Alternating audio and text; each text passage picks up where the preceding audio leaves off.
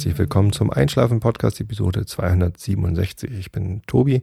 Ich lese euch heute Jenny Treibel vor. Davor gibt es den Rilke der Woche. Der hat was mit Rosen zu tun. Und ähm, davor erzähle ich euch ein bisschen was, was euch so ablenkt von euren Gedanken. Und ähm, wahrscheinlich schlaft ihr dabei schon ein, dann braucht ihr den Rilke gar nicht mehr zu hören. Der ist recht lang. Und äh, Jenny Treibel, naja, da passiert eh nichts Spannendes. Ähm, Genau. Zum Thema des, des Tages, der Woche, habe ich mir äh, was ausgesucht, was jetzt irgendwie schon so ein paar Tage hier rumliegt. Und zwar ist das der Raspberry Pi. Und zwar hat einer von euch, einer meiner Hörer, hat mir ein Geschenk gemacht. Ich hatte auf meinem Amazon-Wunschzettel ein Raspberry Pi als Set irgendwie, weil mir das empfohlen worden ist, dass es voll praktisch ist, da so ein Set zu bekommen und einen dazu passenden WLAN-Adapter. Der ist in dem Set nicht mit drin. Und ich dachte, oh, so ein Raspberry Pi wollte ich ja schon immer mal ausprobieren und den dann irgendwie so als Media Center an den Fernseher anschließen, wäre mal nicht ganz schlecht. Ich habe ja letztens, ähm, habe ich auch erzählt, meinen Blu-ray-Player verkauft, weil der kein Watch Ever konnte und mir stattdessen eine PS3 gekauft, die sowohl Blu-rays abspielen kann als auch Watch Ever. Und ähm, dabei fällt mir auf, jetzt zahle ich 8,99 Euro pro Monat für Watch Ever und gucke im Moment gar nichts da drauf, weil wir sowieso so viel zu gucken haben. Nun, zumindest kann die PlayStation, ähm, zumindest habe ich nicht rausgefunden, wie, äh, keine, also die PlayStation kann keine Mediatheken abspielen. Ich habe ganz gerne mal irgendwie Zugriff auf Tagesschau und ARD, ZDF Mediatheken, weil manchmal doch ganz nette Sachen da drin äh, liegen, die ich mir dann anhören möchte. Und äh, anschauen möchte. Und ja, deswegen wollte ich immer noch mal ein Gerät haben, mit dem ich äh, einfachen Zugriff auf diese Mediatheken habe. Tja, und Raspberry Pi ist ja ähm, ein kleiner Computer, so viel wusste ich davon, ähm, den man auch als Mediencenter benutzen kann. Ich wusste, dass es viele machen und habe ich nochmal einen Kollegen gefragt, kann man damit dann auch diese Mediatheken anzapfen? Ja, kann man auf jeden Fall. So, und ähm, deswegen hatte ich das auf meinem Wunschzettel. Und einer meiner Hörer, einer von euch, hat mir dann den WLAN-Adapter geschenkt. Das hat mich natürlich sehr gefreut, äh, weil ich mich immer freue, wenn ich Geschenke bekomme. Geschenke sind, sind toll. Ähm, aber ich hatte halt noch gar keinen Raspberry Pi, der war noch auf der, auf der Amazon-Wunschliste. Und da dachte ich dann, ja, das ist jetzt auch irgendwie Quatsch. Ähm, jetzt noch zu warten, bis mir jemand dieses Ding schenkt, dann habe ich mir den halt einfach gekauft. Ähm, das Flattergeld vom äh, Dezember habe ich ja habe ich ja nicht weiter verschenkt, also zumindest nicht vollständig. Ein bisschen was davon verflattere ich immer gleich weiter. Äh, Thema Flatter komme ich am Ende nochmal dazu. Da wollte ich auch nochmal was zu sagen, weil ich ja die flattert mich im Januar ganz besonders doll Aktion, damit der Daniel, der mir eine Einschlafen-Podcast-App baut, irgendwie ein möglichst großes Dankeschön dafür bekommt, äh, Aktion mache. Ähm, da komme ich dann im Anschluss nochmal drauf. Naja, zumindest hatte ich noch ein bisschen Flattergeld und habe mir dann davon ein Raspberry Pi gekauft. So, äh, die technisch weniger versierten oder interessierten unter euch, die können jetzt äh, genügsam einschlafen. Bevor ihr schlaft, äh, fragt ihr euch vielleicht noch, was mag das wohl sein, von dem der Tobi da spricht? Himbeerkuchen? Hat das jetzt was mit die Lilly zu tun, die hier einen Kuchen backt? Oder hat das was mit diesem Himbeer-weiße Schokolade-Käsekuchen äh, zu tun, den Tobi im letzten Sommer mal gepostet hat? Nee, hat's nicht. Äh, Raspberry Pi ist ein äh, Miniaturcomputer. Quasi ein ähm, im, im Kreditkartenformat angelegter Computer, auf dem, also es ist eigentlich nur eine Platine, auf dem ein Chip ist. Das ist so ein System on a Chip, Chip SOC heißt es, von äh, irgendeiner Firma Broadcom, glaube ich. Mit so einer, äh, und das ist halt ein kleiner Chip auf dieser Platine, wo äh, die CPU, also äh, Hauptprozessor, äh, die GPU, die Gra der Grafikprozessor und der Hauptspeicher, also das RAM, alles fest drin in, einer, in einem Chip verlötet ist. Und außerdem ist auf der Platine noch so ein bisschen Peripheriekrams, so dass da irgendwie USB-Ports bei der neuesten Version von diesem Computer sind zwei USB-Ports und ein Ethernet-Anschluss, den es auch in der ersten Version nicht gab, also LAN, ähm, HDMI, ein RCA-Videoausgang, also dieser, dieser Chinch-Stecker für Video und ein dreieinhalb Zoll, äh, dreieinhalb Millimeter ähm, Mini-Klinken Audioausgang. Genau, und dazu gibt es noch einen Micro-USB-Anschluss, über den dann der Strom reingeht. Und eine SD-Karte kann man reinstecken. Das war's. Und damit sind auch alle Seiten dieses, ähm, dieses Geräts ganz gut. Nee, das war es natürlich noch nicht. Äh, auf der Platine selbst drauf sind äh, nochmal weitere Anschlussmöglichkeiten, aber zu denen komme ich dann später. In, insgesamt handelt es sich also um einen vollständigen Computer. Äh, man kann Eingabegeräte dranhängen über die USB-Ports, also USB-Tastatur, USB-Maus. Oder äh, und man kann Ausgabegeräte an die Videoausgänge hängen und Audioausgänge. Und dann gibst du halt Hauptprozessor, Grafikprozessor, RAM. Halbes Gigabyte RAM. Der Prozessor ist mit 700 äh, Megahertz getaktet. Also jetzt nicht ähm, vergleichbar mit einem PC, wie man ihn im Moment bei Aldi kaufen könnte, von der Leistung her, ähm, sondern deutlich langsamer. Äh, die Leistung wird verglichen mit einem, was war das? 300 Megahertz Pentium 2 oder so, habe ich vorhin gelesen auf der Raspberry Pi Homepage. Ähm, also ja, wie, wie, ein älterer PC, nur halt mit toller Grafik. Also die Grafik, die da rauskommt, äh, die ist schon ganz schick. Da haben sie auch noch so ein bisschen ähm, 3D-Beschleunigung äh, mit drauf.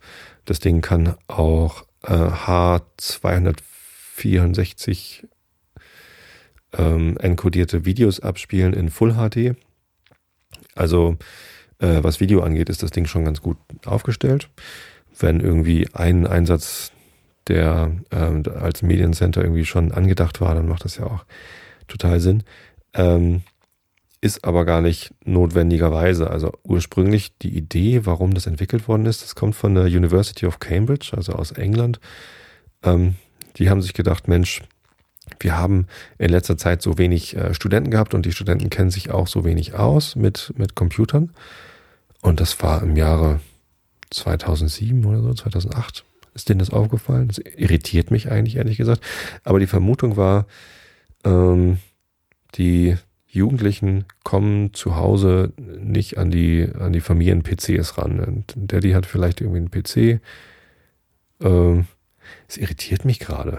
Also in den 90ern hätte ich das vielleicht verstanden, aber mittlerweile ist PC-Hardware naja gut, äh, anscheinend immer noch nicht billig genug, so dass jeder Jugendliche und jedes, jedes Kind einen eigenen PC hat. Ist ja auch so.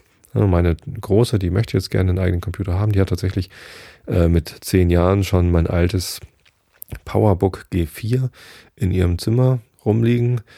Ähm, allerdings ist da macOS 10.4 drauf und ich kann es auch nicht mehr aktualisieren, weil man nicht mehr von CD booten kann, weil das Gerät mal nass geworden ist und seitdem nur noch bootet, wenn man äh, während des Bootvorgangs die Tasten auf der Tastatur oben rechts beständig hin und her drückt, irgendwie so. Sonst fährt er nicht hoch. Fragt mich nicht, wie ich das rausgefunden habe, dass es so ist. Ähm, aber wenn man es nicht tut, fährt er nicht hoch. So, und wenn man es tut, dann fährt er hoch, aber dann bootet er eben nicht von CD. Ich kann kein neueres Betriebssystem installieren. Es ist die PowerPC-Architektur und kein Intel-Chip drin. Ähm, ich kann da also der neueste Firefox, den ich installieren kann, ist Version 3.6. Ähm, es gibt so einen 10.4 Fox, falls einer von euch noch das Problem hat, ein altes macOS nicht updaten zu können oder nicht updaten zu wollen. Ähm, 10.4 Fox ist ein Firefox-Klon, der halt auf Power-PCs mit äh, macOS 10.4 läuft. Ähm, und noch ärgerlicher als das ist aber, dass ich äh, keinen aktuellen Flash-Player installieren kann. Ähm, das ist auch nur eine uralt Version, die ich da installieren kann aus irgendwelchen Adobe-Archiven. Muss man sich das angeln und dann kann man immerhin Flashplayer installieren. Und natürlich hat meine Tochter vor allem auch Interesse daran, so Webspiele zu spielen, ähm, die halt dann immer in Flash sind. Und der 10.4 Fox, der mag diesen alten Flashplayer auch gar nicht. Aber immerhin der Firefox. Ach, das ist alles, naja. Ähm, ich könnte ihr natürlich auch mal einen alten PC da reinstellen in ihr Zimmer. Aber letztendlich, naja, ähm, das muss ich nochmal gucken. Es ist ja sowieso ähm, schwierig mit Kindern. Man, also ich kann halt nicht ununterbrochen neben meiner Tochter sitzen, während sie den Computer bedient. Das geht halt einfach nicht mehr. Das heißt, ich muss ihr immer wieder sagen und zeigen, welche Dinge man tun soll und welche Dinge man lieber lassen soll und dass das Internet voll mit bösen Dingen ist. Und ist es ja tatsächlich. Es gibt echt erschreckend viele eklige Sachen im Internet, äh, von denen ich möchte, dass meine Tochter sie übrigens nicht sieht. Naja, Medienkompetenz ist halt so eine Sache. In der Schule wird es sicherlich nicht vermittelt. Ähm, also liegt es an uns. Und ich möchte sie eigentlich nicht vermitteln, indem ich ihr verbiete, das Internet zu benutzen, wenn ich nicht dabei bin.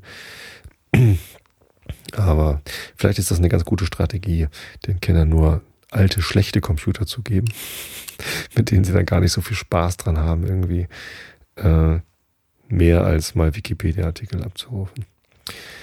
Naja, ist vielleicht auch ein bisschen gemein. Nee. Tja, ich habe noch einen alten Computer rumstehen. Vielleicht mache ich da morgen mal so ein so einen Ubuntu mit XFCE oder so drauf und ähm, richte das irgendwie ein, dass sie damit keinen Unfug anstellen kann. Gut, ähm, also zumindest haben sich diese ähm, Angestellten der University of Cambridge gedacht, man müsste doch eigentlich einen äh, ganz kleinen PC bauen können, der, der auch billig genug ist, sodass sich den alle kaufen können, ähm, den man dann einfach irgendwie an den Fernseher anschließen kann ähm, sodass Zugang zu programmierbaren Computern nicht mehr so teuer sind. Und dann hatten sie erst irgendwie verschiedene Entwürfe mit den Systemen, die es halt damals so gab. Ich kriege das jetzt irgendwie echt mit den Jahreszahlen nicht mehr auf die Reihe.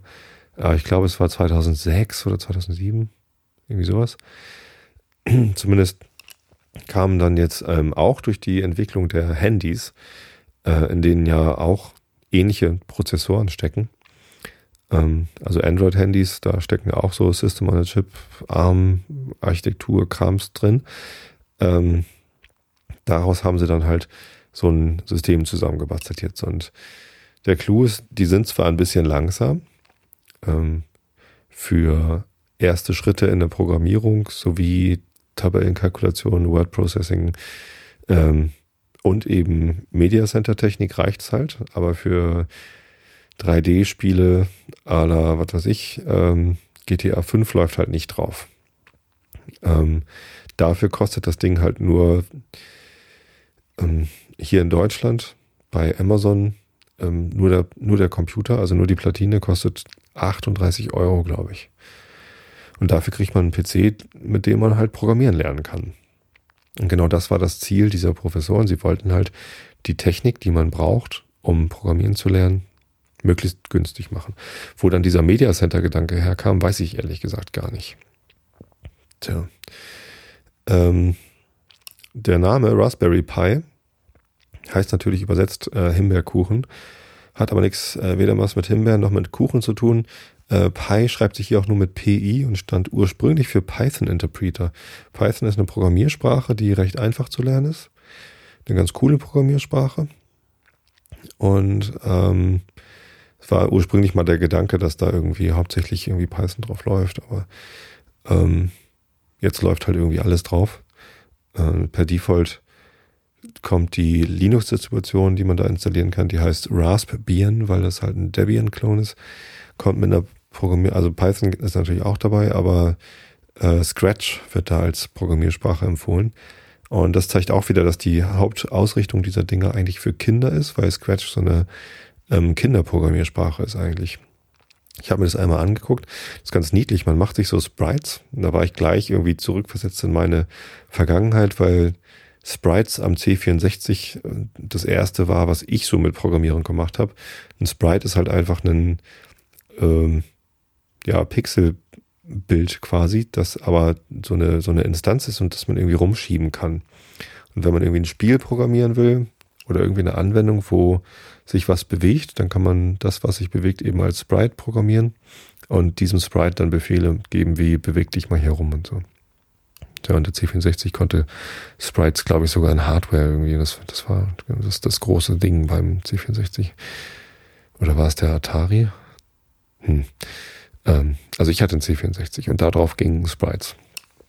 Aber viel gemacht habe ich damit, damit damals dann auch nicht. Ja, genau.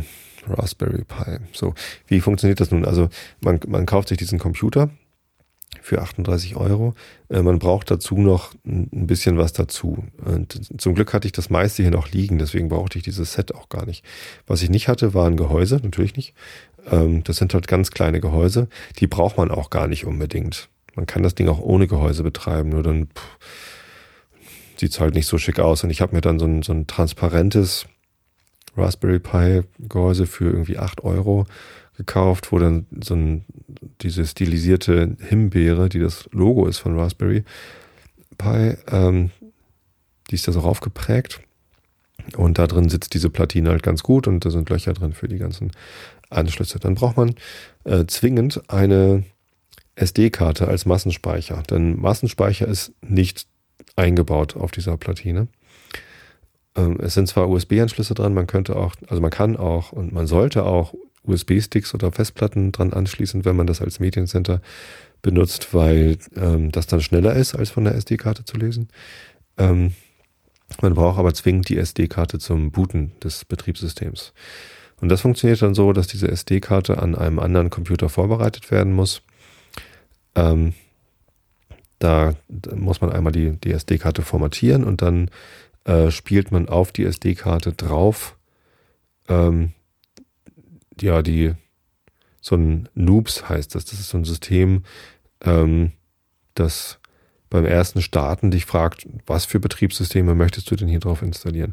Man kann auch direkt irgendwelche anderen Betriebssysteme auf diese SD-Karte drauf spülen und man bekommt auch im Netz vorgefertigte SD-Karten mit entsprechenden Systemen, wenn man das dann haben möchte. Es wird dringend davon abgeraten, solche äh, vorgefertigten Systeme bei ähm, eBay oder so zu kaufen, sondern da sollte man eher die, die offiziellen Varianten wählen weil da natürlich, also die Dinger sind halt programmierbar, das sind echte Computer und ähm, wenn man wenn man da, äh, ja, auch da kann man sich Viren einfangen. So, keine Ahnung, ob ich das machen würde, irgendwie mir von irgendwem anders da was runterladen, außer von den, von den offiziellen Quellen.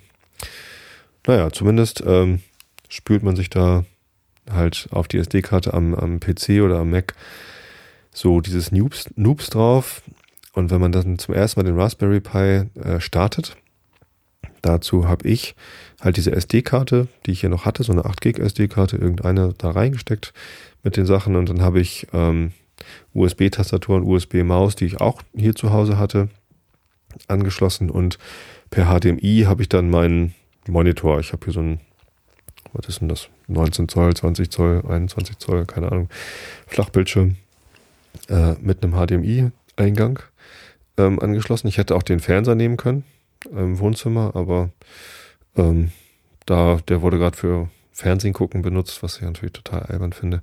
Aber ja, ähm, zumindest habe ich das dann hier im, im Büro gemacht am PC-Monitor. Und da bootet dann äh, der Raspberry Pi mit einer hübschen Himbeere und fragt dich, was möchtest du denn für Betriebssysteme installieren. Das fand ich ganz cool. Ähm, hatte aber überhaupt keine Ahnung, was ich denn äh, da jetzt eigentlich wirklich machen will. Hab dann mich dann für viel zu viele Sachen auf einmal entschieden. Hab äh, Raspbian drauf gemacht, das, das Debian, also ein komplettes Linux. Habe, äh, ich glaube, Risk, weil ich schon immer mal Risk OS sehen wollte. Ich habe es noch nie gestartet, fällt mir jetzt gerade auf. Und habe OpenELEC ausgewählt. OpenELEC ist ein Betriebssystem, das ähm, ich glaube, es ist auch ein Linux-Klon, aber es tut halt nichts anderes als ein XBMC ähm, System starten. XBMC ist so ein ähm, System zum, zum Media Stream und äh, diese ganzen Mediencenter Dinger, die laufen halt alle mit XBMC und OpenELEC ist halt eine Variante von XBMC, äh, die sehr geschmeidig sein soll. Da hat mir auch ein Arbeitskollege zu geraten und das wollte ich dann ausprobieren. Tja, und dann habe ich, als erstes habe ich dann, als es dann durchgelaufen ist, der hat dann irgendwie knapp zwei Gigabyte aus dem Internet runtergeladen und ähm, auf diese SD-Karte gemacht. Also dann, und das hat dann übrigens der, der Raspberry Pi schon gemacht. Ach stimmt, natürlich Ethernet, also ein LAN-Kabel habe ich auch angeschlossen, weil die beiden USB-Ports ja mit äh, Tastatur und Maus besetzt waren, konnte ich den ähm, WLAN-Adapter eben noch nicht anschließen. Ja, und als es dann drauf war, habe ich dann erstmal Raspbian gestartet und mir Scratch angeguckt.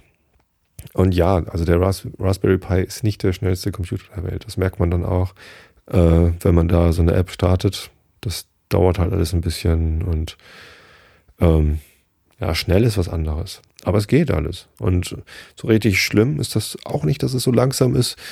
Ähm, da hat man wenigstens einen Grund, nicht wahllos und ziellos und wild herumzuklicken, sondern man überlegt sich halt vor jedem Klick genau, was man denn machen möchte und klickt dann gleich das Richtige, anstatt erstmal das Falsche zu klicken. Vielleicht.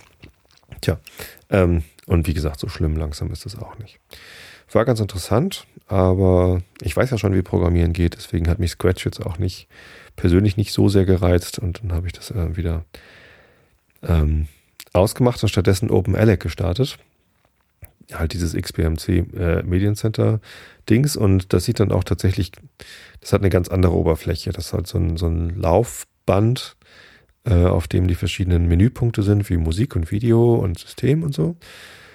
Und ähm, da konnte man dann unter ähm, System Add-ons installieren.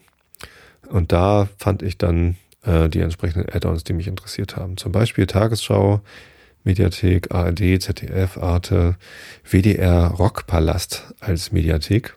Total cool. Da habe ich erstmal Bad Religion geguckt und da sind ganz, ganz nette Sachen dabei. Äh, Maximo Park kann man da auch gucken. Sehr schön. Tja, aber also eine Hülle und Fülle an Add-ons, die man da einfach nur auswählen und installieren kann.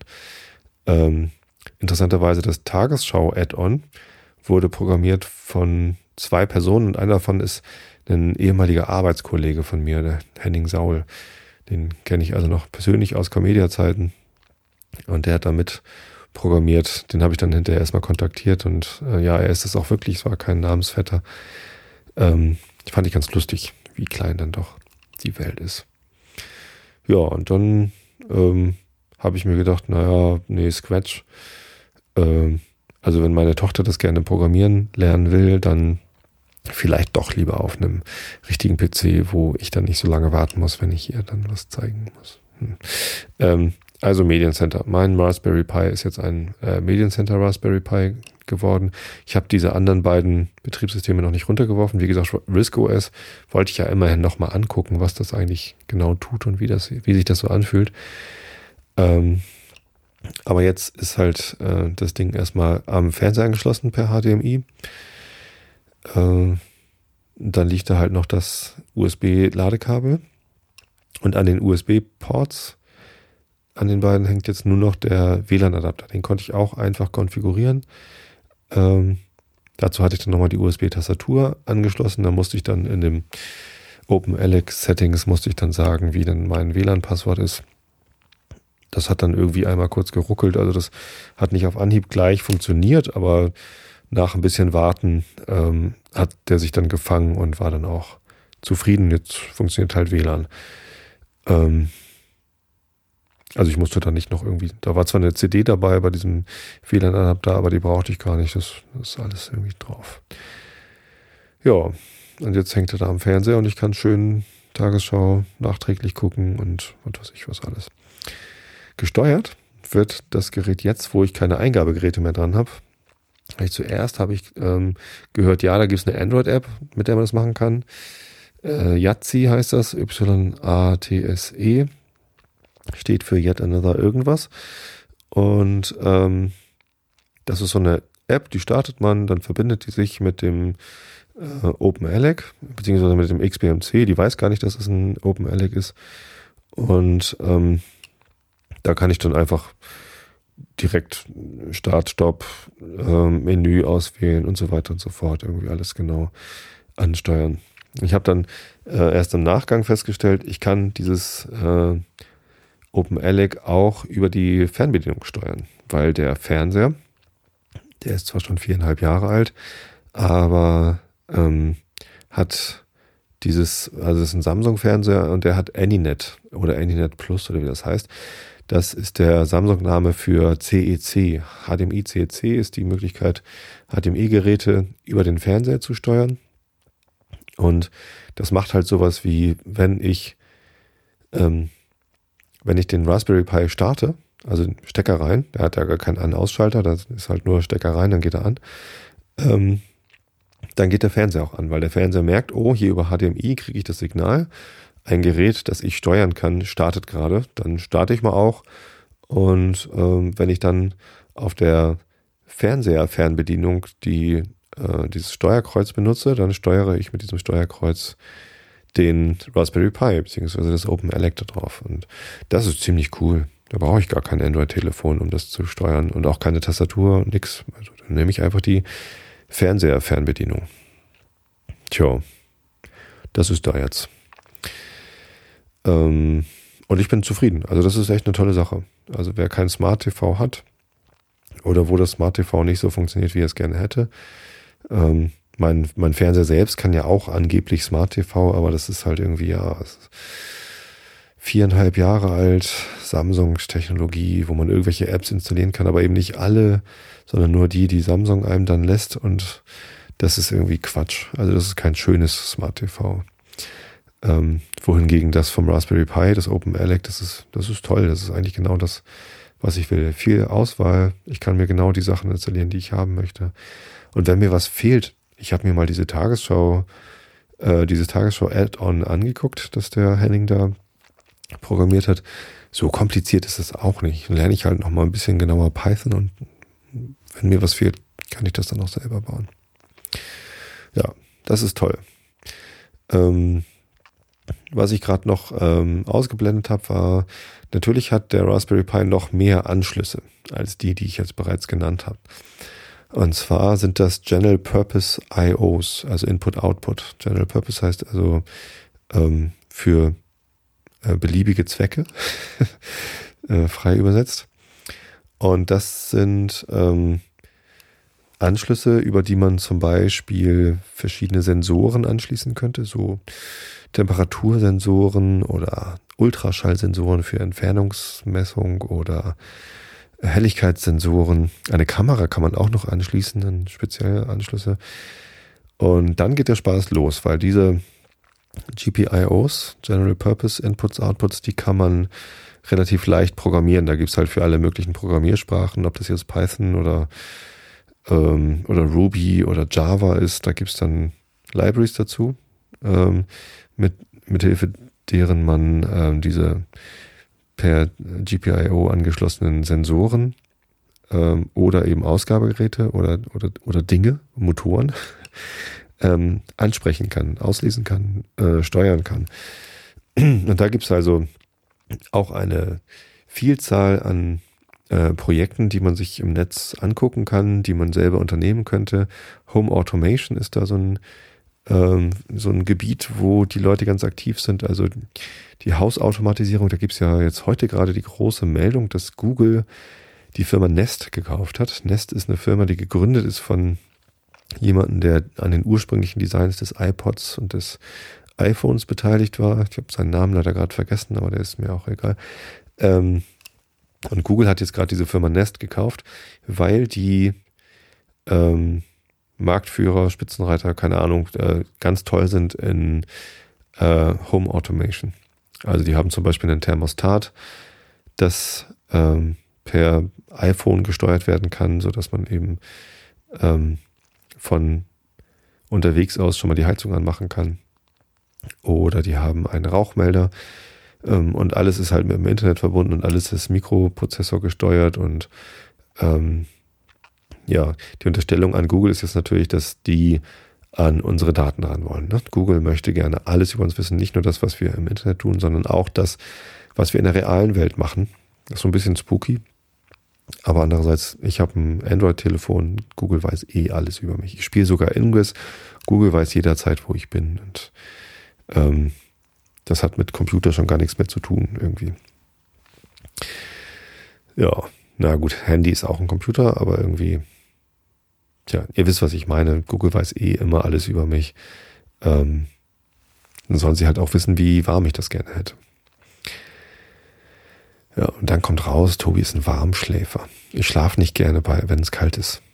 So, das, das, mein Schlafzimmer äh, sollte eigentlich eher immer kuschelig warm sein statt kalt. Ich höre mal ganz viele Leute, oh, ich muss, ich brauche es kalt, Fenster auf und höchstens 16 Grad im Schlafzimmer und so. Nee, das ist nichts für mich. Ich mag das lieber warm. Das ist auch okay, glaube ich. Ist nicht schlimm, oder? Dann bin ich halt warm Schläfer. Immerhin kein Warmduscher. Doch Warmduscher bin ich übrigens auch. Ich bin sogar Heißduscher. Ich liebe es, heiß zu duschen.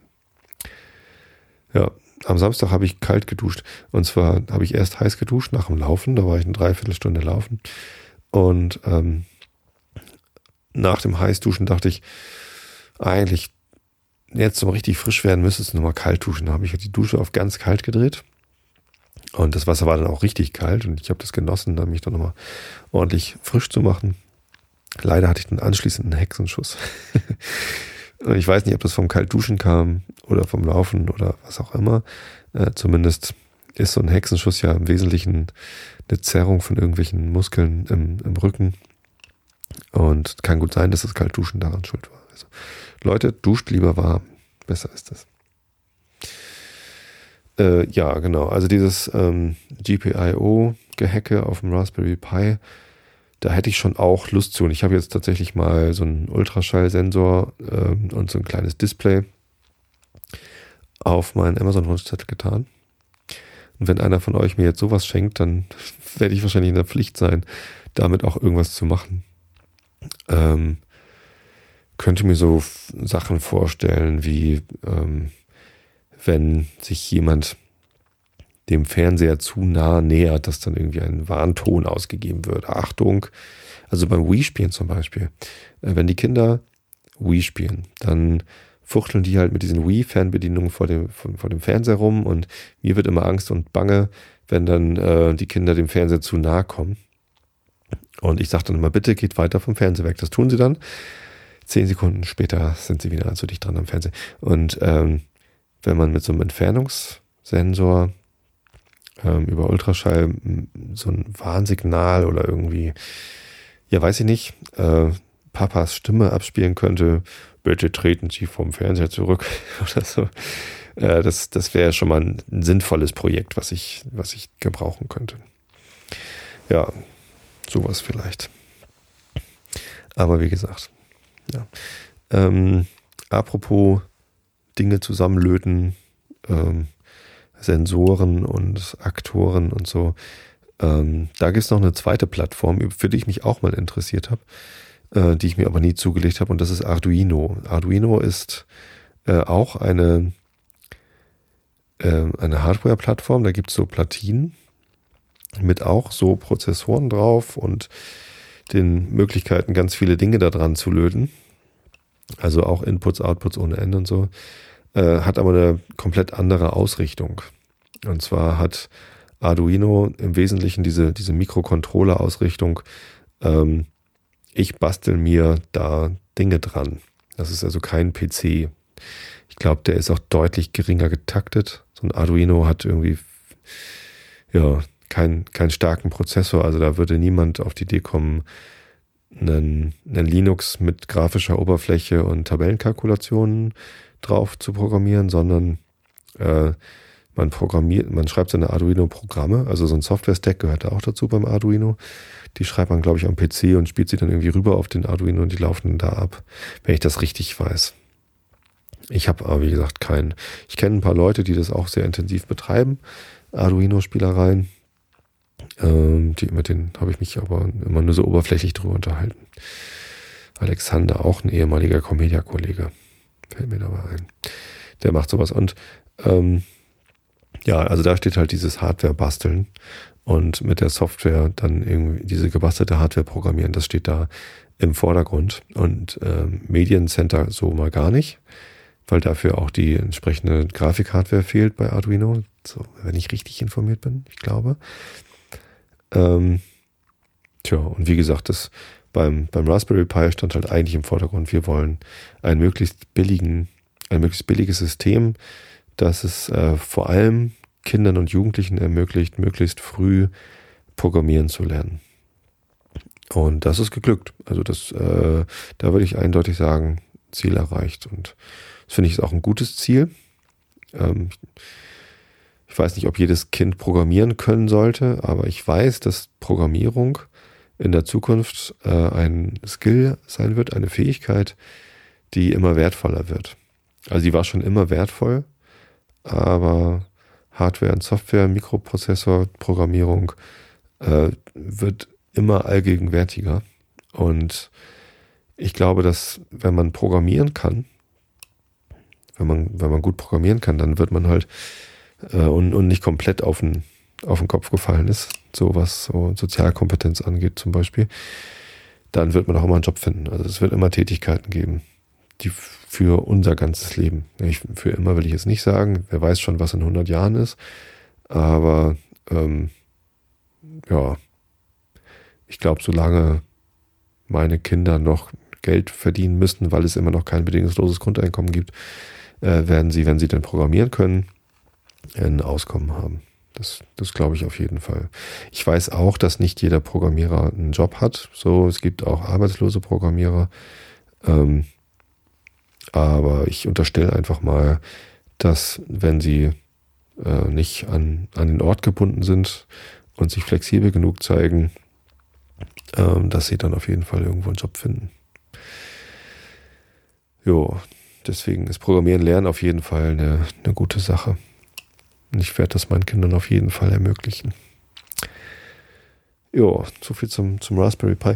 Ich werde jetzt mal eben kurz in den Chat schauen. Das heißt, ich werde jetzt äh, kurz ein wenig weniger gesprächig sein, weil ich ja hier äh, lesen äh, möchte hier im Chat. Da gucke ich mal eben, wer da so da ist und was da so los ist. Scroll mal eben hoch. Flat Tire ist da. Hallo Flat Tire. Dabei fällt mir ein, ich wollte noch was zum Thema Flatter sagen. Das kommt dann gleich. Ähm, ähm, ähm, ähm. PC, ja genau, Mark 77 sagt gerade, war das Ding als Lern-PC für die dritte Welt äh, gedacht. Aber nicht nur für die dritte Welt, glaube ich, sondern eben auch für, für eine, genau, OLPC, One Laptop per Child war ein Projekt, ähm, wo halt ähm, vor allem für äh, Entwicklungsländer Laptops gebaut werden sollten, sodass ich glaube, das war 99 Cent oder so, ne? Ähm, äh, 99 Dollar sollte so ein, so ein Laptop kosten, damit dann Entwicklungsländer damit ausgestattet werden können. Hallo Easy, der Christian von der Hörsuppe ist auch da. Ja, Sandweibel ist auch da. Hallo. Ich hatte heute Kontaktlinsen drin, fällt mir dabei ein. Aber keine von der Testpackung. Ich habe die eine Testpackung habe ich eh noch nicht aufgemacht. Und hallo Nina, die Nina ist auch da. Ich begrüße mal alle Leute, die im Chat rumhängen. Mortal King ist auch da. Ja. Ähm, ähm, ähm, einige von uns haben auf dem C64 gelernt zu coden, sagt Marc. Weißt du noch, wie lange da was gedauert hat? Ja, das stimmt. Das hat immer richtig lange gedauert. Vor allem kann ich mich gut erinnern an das Laden von Programmen. Wenn man so von Diskette oder, oder noch schlimmer von Datasette Programme geladen hat. Das hat ewig gedauert. Tja. Genau. Dann gibt's noch irgendwie hier, also am Anfang vom Chat wurde ich gefragt, ob ich den Raspberry Pi dazu benutzen möchte, um mir eine Own Cloud aufzusetzen. Das machen auch viele Leute, die halt keine äh, Public Cloud einsetzen wollen, also zum Beispiel äh, Google oder Amazon zur Speicherung von Daten oder zur, zum Ausführen von, von Apps ähm, in der Cloud. Und man kann also ein Raspberry Pi irgendwie dauerhaft eingeschaltet einfach irgendwie zu Hause an seinem Router stehen lassen und da quasi eine eigene Cloud drauf äh, betreiben. Und ähm, tja, dann, ähm, dann hat man quasi seine Daten sicher unter eigener Kontrolle. Sandweiber sagt, ich bekenne Kaltschläfer, Warmduscher und Schattenparker. Ja, Schattenparker bin ich auch. sei denn, das Auto ist gerade ganz kalt und ich parke nur kurz, dann parke ich auch mal in der Sonne. Kommt ja immer drauf an, ne? Kommt immer drauf an. Ja. Na gut, ähm, so viel zu den Hinweisen aus dem Chat. Dann komme ich jetzt zum Rilke der Woche. Nee, Quatsch, komme ich nicht. Ich komme zu Flatter. Ähm, Es läuft ja gerade die Aktion, flattert mich.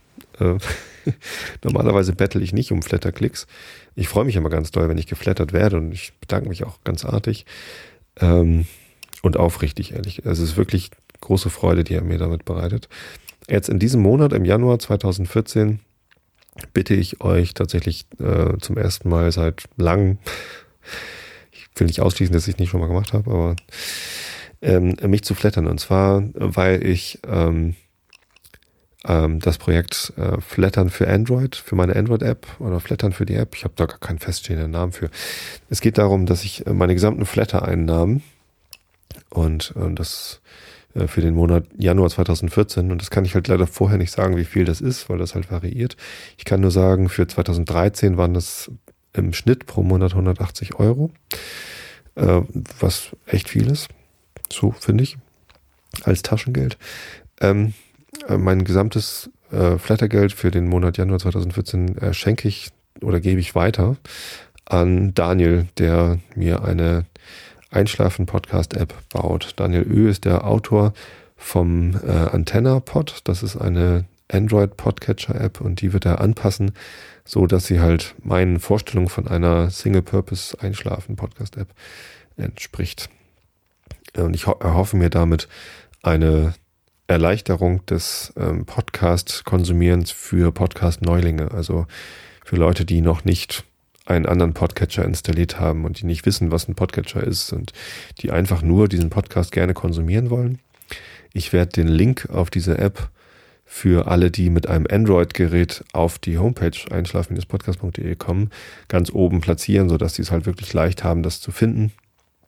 Ähm, genauso wie für iOS-Besucher, was im Moment tatsächlich äh, sehr viele sind. Ich habe gestern gerade mal in meine äh, Google Analytics Auswertung reingeguckt und ich war äh, von den Socken. Ich hatte im letzten Monat 1880 Besucher über iOS und das war äh, tatsächlich mehr als äh, Windows. Normalerweise war Windows das Betriebssystem, mit den, äh, von denen die meisten äh, Besucher kamen.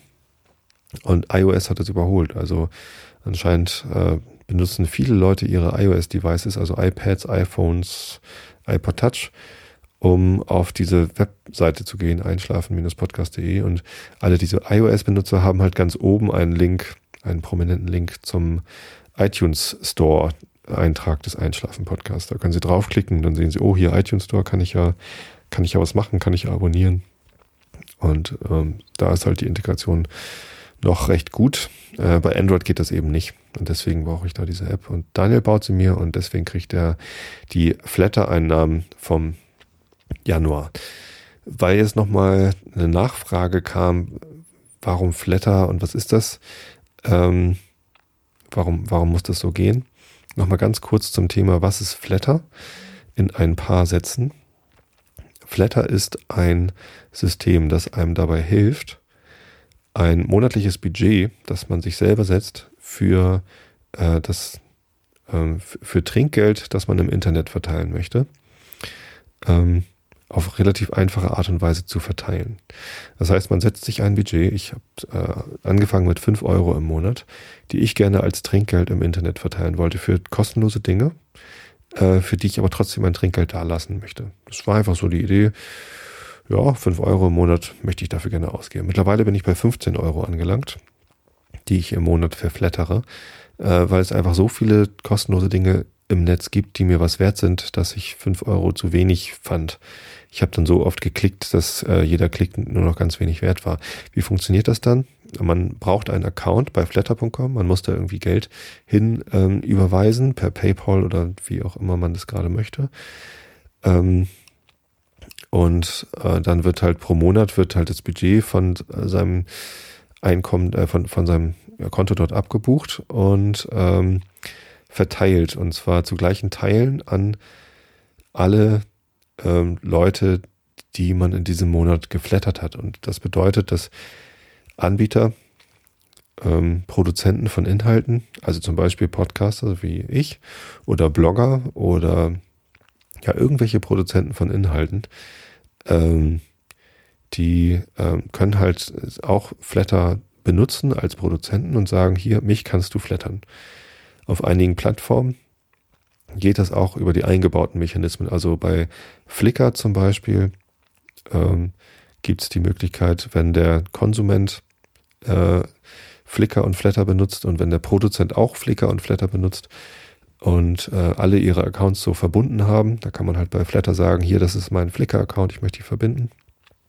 Und dann der Konsument äh, bei Flickr ein so ein Like-Sternchen vergibt, dann erkennt Flatter das, dass äh, der User dort geflickert hat, ge, ge, geliked hat sozusagen und er gibt dann, weiß ja auch, wer der Produzent dieses Flickr-Inhalts war, dieses Bildes und äh, kann dann diesen Flatter-Klick zuweisen. Das klingt kompliziert, macht es aber eigentlich noch einfacher.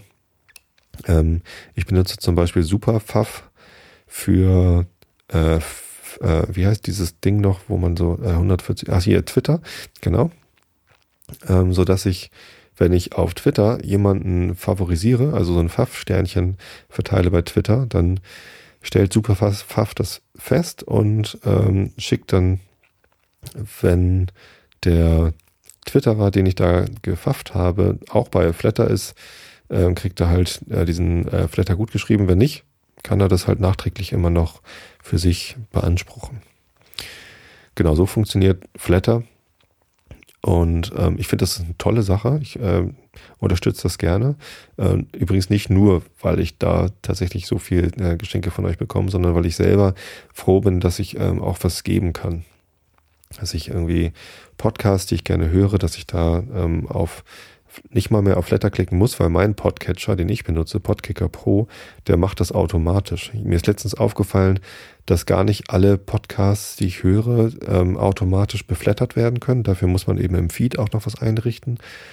Ähm, aber die, die das haben, die kriegen dann halt immer automatisch ein äh, Flatterdanke von mir, wenn ich diesen Pod, äh, wenn ich dann eine Episode höre.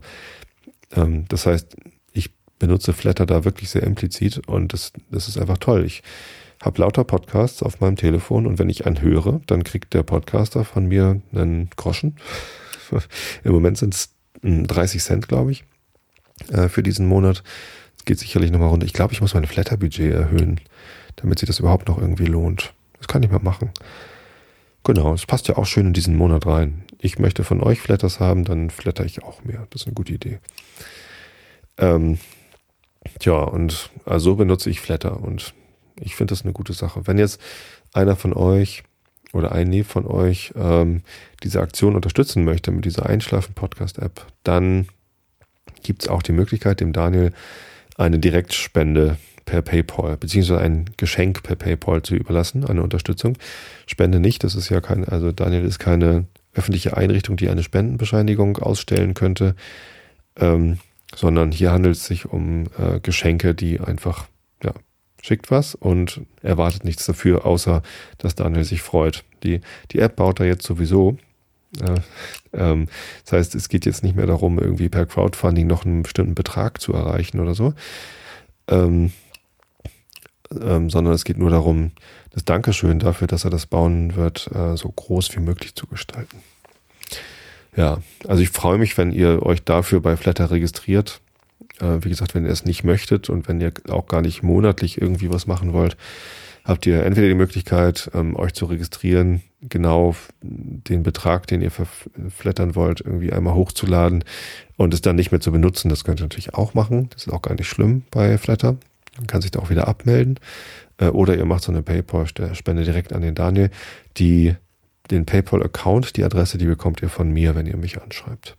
Die werde ich nicht veröffentlichen, weil das, glaube ich, seine Privatadresse ist und sowas macht man ja nicht. Also ich mache das, weil ich gar keine andere Wahl habe und weil ich sehr gute Spamfilter habe. Aber anderer Leute private E-Mail-Adressen will ich natürlich nicht veröffentlichen. Ja, so viel zu dieser ähm, Flatter-Aktion. Hat dazu im Chat noch irgendwer eine Frage? Ähm, wobei, äh, ja. Der Mr. Mo fragt von den 1880 iOS-Devices, das waren Besucher. Ähm, vielleicht aber tatsächlich auch Devices, ja. Ähm, wie viele Android-Besucher das waren, das weiß ich gerade nicht. Keine Ahnung, kann ich mal nachgucken. Könnte ich auch gerne mal veröffentlichen, da die Zugriffszahlen. Also es ist ja sowieso so, dass die Zugriffszahlen auf die Webseite deutlich geringer sind als die Downloads. Also ich habe ja irgendwie pro Tag, keine Ahnung, ähm, durchaus im vierstelligen Bereich Downloads von Einschlafen-Podcast-Episoden, glaube ich.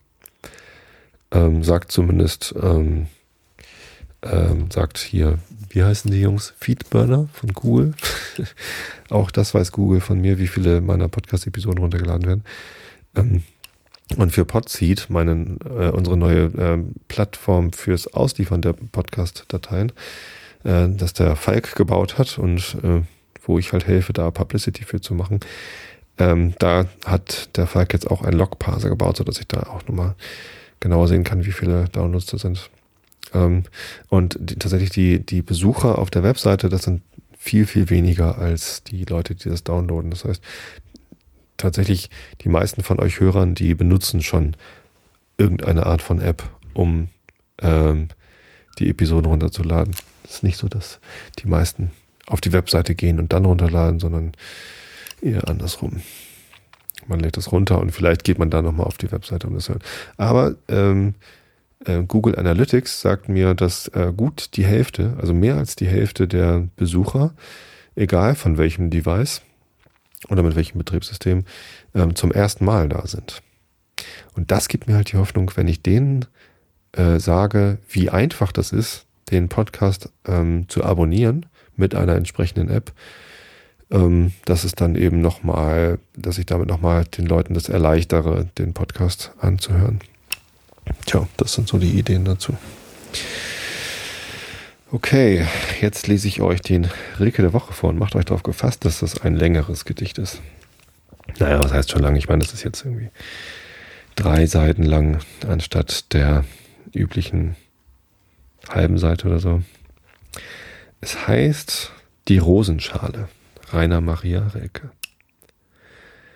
Zornige sahst du flackern, sahst zwei Knaben zu einem etwas sich zusammenballen, das Hass war und sich auf der Erde wälzte, wie ein von Bienen überfallenes Tier. Schauspieler, aufgetürmte Übertreiber, rasende Pferde, die zusammenbrachen, den Blick wegwerfend, bläkend das Gebiss, als schälte sich der Schädel aus dem Maule. Nun aber weißt du, wie sich das vergisst, denn vor dir steht die volle Rosenschale, die unvergesslich ist und angefüllt mit jenem Äußersten von Sein und Neigen, hinhalten, niemals geben können, dastehen, das unser sein mag, Äußerstes auch uns. Lautloses Leben, Aufgehen ohne Ende, Raum brauchen ohne Raum, von jenem Raum zu nehmen, den die Dinge rings verringern, fast nicht umrissen sein wie ausgespartes und lauter Inneres, viel seltsam Zartes und sich bescheinendes bis an den Rand. Ist irgendetwas uns bekannt wie dies? Und dann wie dies, dass ein Gefühl entsteht, weil Blütenblätter Blütenblätter rühren und dies, das eins sich aufschlägt wie ein Lied und drunter liegen lauter Augenlider geschlossene, als ob sie zehnfach schlafend zu dämpfen hätten eines inneren, innern Sehkraft. Und dies vor allem, dass durch diese Blätter das Licht hindurch muss. Aus den tausend Himmeln filtern sie langsam jenen Tropfen dunkel, in dessen Feuerschein das wirre Bündel der Staubgefäße sich erregt und aufbäumt. Und die Bewegung in den Rosen, sie gebärden von so kleinem Ausschlagswinkel, dass sie unsichtbar bleiben, liefen ihre Strahlen nicht auseinander in das Weltall. Sie jene Weiße, die sich selig aufschlug und darin in den großen offenen Blättern wie eine Venus aufrecht in der Muschel und die errötende, die wie verwirrt nach einer kühlen sich hinüberwendet und wie die kühle fühllos sich zurückzieht und wie die kalte steht, in sich gehüllt, unter den Offenen, die alles abtun, und was sie abtun, wie das leicht und schwer, wie es ein Mantel, eine Last, ein Flügel und eine Maske sein kann, je nachdem, und wie sie es abtut, wie vor dem Geliebten. Was können sie nicht sein? War jene gelbe, die hohl und offen daliegt, nicht die Schale von einer Frucht, darin dasselbe Gelb gesammelter, orange-röter Saft war? Und was für diese schon zu viel, das Aufgehen, weil an der Luft ihr namenloses Rosa den bittern Nachgeschmack des Lila annahm, und die Batistine ist sie kein Kleid, in dem noch zart und atemwarm das Hemd steckt, mit dem zugleich es abgeworfen wurde, im Morgenschatten an den alten, an dem alten Waldbad? Und diese hier, opalenes Porzellan, zerbrechlich, eine flache China-Tasse und angefüllt mit kleinen hellen Faltern und jene da, die nichts enthält als sich. Und sind nicht alle so, nur sich enthaltend, wenn sich enthalten heißt die Welt da draußen und Wind und Regen und Geduld des Frühlings und Schuld und Unruhe und vermummtes Schicksal und Dunkelheit der abendlichen Erde, bis auf der Wolkenwandel Flucht und Anflug, bis auf den vagen Einfluss ferner Sterne in eine Hand voll Inneres zu verwandeln, nun liegt es sorglos in den offenen Rosen. Tja. Der Herr Rilke mit seinen Dinggedichten. Nun kommen wir zu Frau Jenny Treibel. Die sitzen da immer noch bei ihrer Party. Ich komme damit nicht so richtig voran mit dem Buch. Äh, ich muss gestehen, es gefällt mir auch nicht wirklich. Macht nicht Spaß, das vorzulesen. Ist ein bisschen leichter vorzulesen als Kant. Äh, hat dafür aber immer wieder diese französischen Wörter drin, die ich dann nicht kenne. Ich bin ja kein Franzose und kann kein Französisch. Insofern, oh, ich weiß nicht, ob ich das noch zu Ende vorlese. Ich bin zwar schon bei 18 Prozent, was dafür, dass ich das noch nicht so oft vorgelesen habe, eigentlich ein Signal ist, ja, es dauert auch nicht mehr so lange, bis ich es durch habe, aber könnt ihr ja mal sagen, ob ich das noch zu Ende lesen soll oder ob euch das eigentlich egal ist. Ähm, irgendwer hat mir letztens die Idee gesteckt, ich glaube, es war Viola, dass ich ja Sherlock Holmes vorlesen könnte.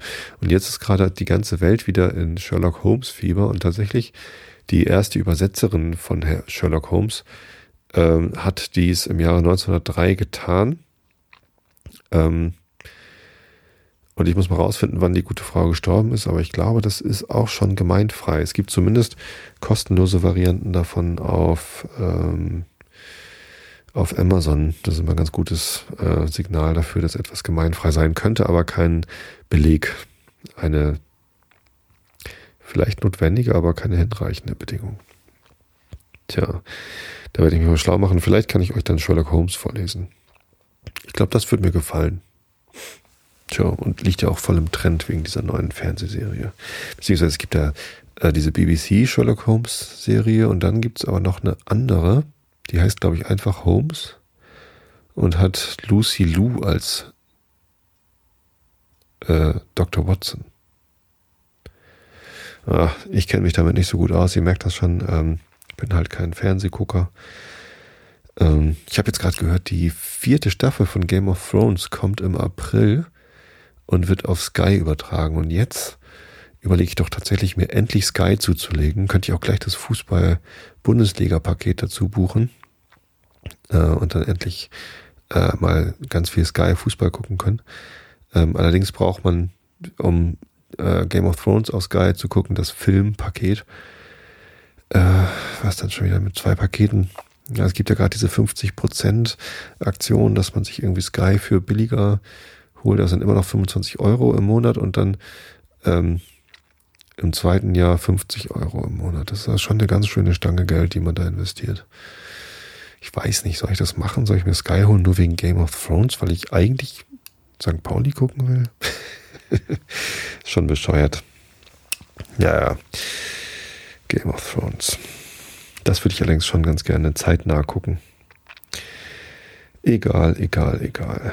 Ich lese euch jetzt hier Jenny Treibel vor, wünsche euch eine schöne Woche.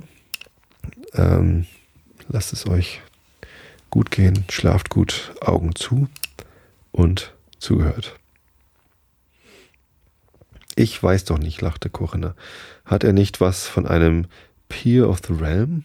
Nelson vergaß über diese Vorstellung beinahe all seinen Groll und bot Corinna, während er eine Knackmandel von einem der Tafelaufsätze nahm, eben ein Vielliebchen an. als die Kommerzienrätin den Stuhl schob und dadurch das Zeichen zur Aufhebung der Tafel gab. Die Flügeltüren öffneten sich und in derselben Reihenfolge, wie man zu Tische gegangen war, schritt man wieder auf den mittlerweile gelüfteten Frontsaal zu, wo die Herren, Treibel an der Spitze, den älteren und auch einigen jüngeren Damen respektvoll die Hand küssten. Nur Mr. Nelson verzichtete darauf, weil er die Kommerzienrätin A Little Pompous und die beiden Hofdamen A Little Ridiculous fand und begnügte sich an Corinna herantreten mit einem kräftigen Shaking Hands. Oh, das Kapitel ist zu Ende. Dann lese ich euch noch etwas vom vierten Kapitel vor. Die große Glastür, die zur Freitreppe führte, stand auf, dennoch war es schwül, und so zog man es vor, den Kaffee draußen zu nehmen, die einen auf der Veranda, die anderen im Vorgarten selbst, wobei sich die Tischnachbarn in kleinen Gruppen wieder zusammenfanden und weiterplauderten. Nur als sich die beiden adligen Damen von der Gesellschaft verabschiedeten, unterbrach man sich in diesem mit Medisons reichlich gewürzten Gespräch und sah eine kleine Weile dem Landauer nach, der die Köpenicker Straße hinauf erst auf die Frau von Ziegenhalsche Wohnung in unmittelbarer Nähe der Marschallsbrücke, dann aber auf Charlottenburg zufuhr wo die seit 35 Jahren in einem Seitenflügel des Schlosses einquartierte Bomst ihr Lebensglück und zugleich ihren besten Stolz aus der Betrachtung zog, in erster Zeit mit des hochseligen Königs Majestät, dann mit der Königin Witwe und zuletzt mit dem Meiningenschen, Meiningenschen Herrschaften dieselbe Luft geatmet zu haben. Es gab ihr all das etwas Verklärtes, was auch zu ihrer Figur passte. Treibel, der die Damen bis an den Wagenschlag begleitete, hatte mittlerweile vom Straßendamm her die Veranda wieder erreicht, wo Vogelsang, etwas verlassen, aber mit uneingebüßter Würde seinen Platz behauptete. Nun ein Wort unter uns, Leutnant, aber nicht hier. Ich denke, wir absentieren uns einen Augenblick und rauchen ein Blatt, das nicht alle Tage wächst und namentlich nicht überall. Dabei nahm er Vogelsang unter den Arm und führte den gern Gehorchenden in sein neben dem Saale gelegenes Arbeitszimmer, wo der Geschulte diesen Lieblingsmoment im deiner Leben, Diener, Dienerleben seines Herrn, aber Diener nur mit I und nicht mit IE, von langher kennende Diener bereits alles zurechtgestellt hatte. Das Zigarrenkistchen, den Likörkasten und die Karaffe mit Eiswasser. Die gute Schulung des Dieners beschränkte sich aber nicht auf diese Vorarrangements, vielmehr stand er im selben Augenblick, wo die beiden Herren ihre Plätze genommen hatten, auch schon mit dem Tablett vor ihnen und präsentierte den Kaffee. Das ist recht, Friedrich. Auch der Aufbau hier. Alles zu meiner Zufriedenheit. Aber gib doch lieber die andere Kiste her, die flache. Und dann sage meinem Sohn Otto, ich ließe ihn bitten. Ihnen äh, doch recht vorgesungen? Oder wenn du Otto nicht triffst, so bitte den Polizeiassessor. Ja, lieber den. Er weiß doch besser Bescheid. Sonderbar. Alles, was in der Molkenmarktluft groß geworden, ist dem Rest der Menschheit um ein beträchtliches Überlegen. Und äh, dieser Goldammer hat nun gar noch den Vorteil, ein richtiger Pastorssohn zu sein, was all seinen Geschichten einen eigentümlich pikanten Beigeschmack gibt. Und dabei klappte Treibel den Kasten auf und sagte, Cognac oder Alasch? Oder das eine tun und das andere nicht lassen? Vogelsang lächelte, schob den Zigarrenknipser ziemlich demonstrativ beiseite und biss die Spitze mit seinen Raffzähnen ab. Dann griff er nach einem Streichhölzchen. Im Übrigen schien er abwarten zu wollen, womit Treibel beginnen würde. Der ließ denn auch nicht lange warten. Äh, bien, Vogelsang, wie gefielen Ihnen die beiden alten Damen? Etwas Feines, nicht wahr? Besonders die Bomst. Meine Frau würde sagen, ätherisch. Nun, durchsichtig genug ist sie, aber offen gestanden, die Ziegenhals ist mir lieber, drall und prall, kapitales Weib und muss ihrer Zeit ein geradezu formidables Festungsviereck gewesen sein. Nasses Temperament, und wenn ich recht gehört habe, so pendelt ihre Vergangenheit zwischen verschiedenen kleinen Höfen hin und her. Lady Milford aber weniger sentimental. Alles natürlich alte Geschichten, alles beglichen. Man könnte beinahe sagen, schade. Den Sommer über ist sie jetzt regelmäßig bei den Kraschinskis in der Zosner Gegend. Weiß der Teufel, wo seit kurzem all die polnischen Namen herkommen. Aber schließlich ist es all gleichgültig. Was meinen Sie? Wenn ich die Ziegenhals in Anbetracht dieser Kraschinski-schen Bekanntschaft unseren Zwecken dienstbar zu machen versuche, suchte? Kann zu nichts führen. Warum nicht? Sie vertritt einen richtigen Standpunkt. Ich würde mindestens sagen müssen, einen nicht richtigen. Wieso? Sie vertritt einen durchaus beschränkten Standpunkt und wenn ich das Wort wähle, so bin ich noch ritterlich. Übrigens wird mit diesem ritterlich ein wachsender und geradezu horrender Missbrauch getrieben. Ich glaube nämlich nicht, dass unsere Ritter sehr ritterlich, das heißt ritterlich im Sinne von artig und verbindlich gewesen sind alles bloß historische Fälschung. Und was diese Ziegenhals angeht, die wir uns, wie Sie sagen, dienstbar machen sollen, so vertritt sie natürlich den Standpunkt des Feudalismus, den der Pyramide. Dass sie zum Hofe steht, ist gut und das, was sie mit uns verbindet. Aber das ist nicht genug. Personen wie diese Majoren und selbstverständlich auch ihr artiger Anhang, gleich viel, ob er polnischen oder deutschen Ursprungs ist, alle leben mehr oder weniger in einem Wust von Einbildungen, wir sagen von mittelalterlichen Standesvorurteilen und das schließt ein Zusammengehen aus, trotzdem wir die Königsfahne mit ihnen gemeinsam haben. Aber die, diese Gemeinsamkeit frommt nicht, schadet uns nur. Wenn wir rufen, es lebe der König, so geschieht es, vollkommen selbstsuchtslos, um einen großen Prinzip die Herrschaft zu sichern, für mich bürge ich und ich hoffe, dass ich es auch für Sie kann. Gewiss, Vogelsang. Gewiss. Ja. Nun gut. Wie ich schon sagte, ich wünsche euch allen eine gute Nacht. Schlaft recht gut. Hab euch alle lieb. Bis zum nächsten Mal.